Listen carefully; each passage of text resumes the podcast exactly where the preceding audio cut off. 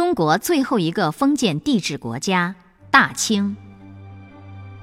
明王朝政治越来越腐败，边防也越来越松弛。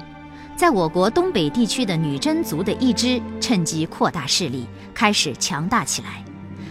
他的领袖是爱新觉罗努尔哈赤。一六一六年，努尔哈赤自立为汗，建立后金，公开反叛明朝政府。努尔哈赤逝世后。第八子皇太极继位，他继续对明朝展开攻势，并联合蒙古各部势力不断扩大。一六三六年，皇太极称帝，改金国号为清，正式建立清朝。一六四四年，明末农民起义军李自成的大顺军攻占北京，明朝灭亡。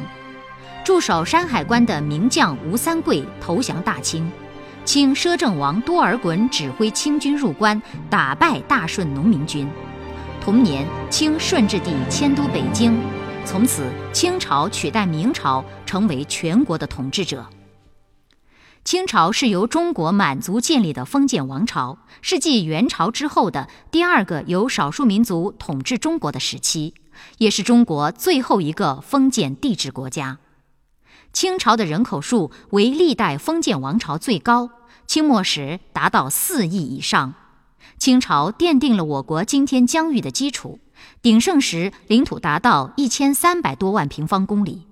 在两百多年的漫长岁月中，清朝既为中华民族做出了超越前人的重大贡献，也为中华民族留下了大量的失败与屈辱的辛酸记录。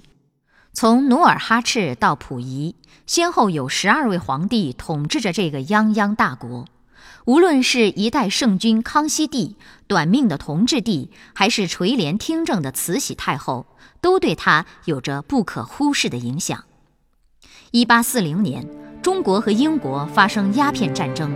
中国战败以后，西方列强的入侵使清廷和侵略者分别缔结了大量不平等条约。割地赔款，开放通商口岸，中国的主权受到严重损害，逐步沦为半封建半殖民地社会。而中华民国的国父孙中山先生，正是在1885年中法战争以后，深深体会到满清政府腐败，没有能力挽救中华民族的厄运，于是决定倡导国民革命，颠覆满清，建立民国。1911年。辛亥革命爆发，清朝被推翻，从此结束了中国两千多年来的封建帝制。一九一二年一月一日，清宣统皇帝溥仪被迫退位，中华民国临时大总统孙中山先生宣誓就职，亚洲第一个民主共和国——中华民国正式成立。自此以后，中国脱离了帝制，而转入了民主革命时期。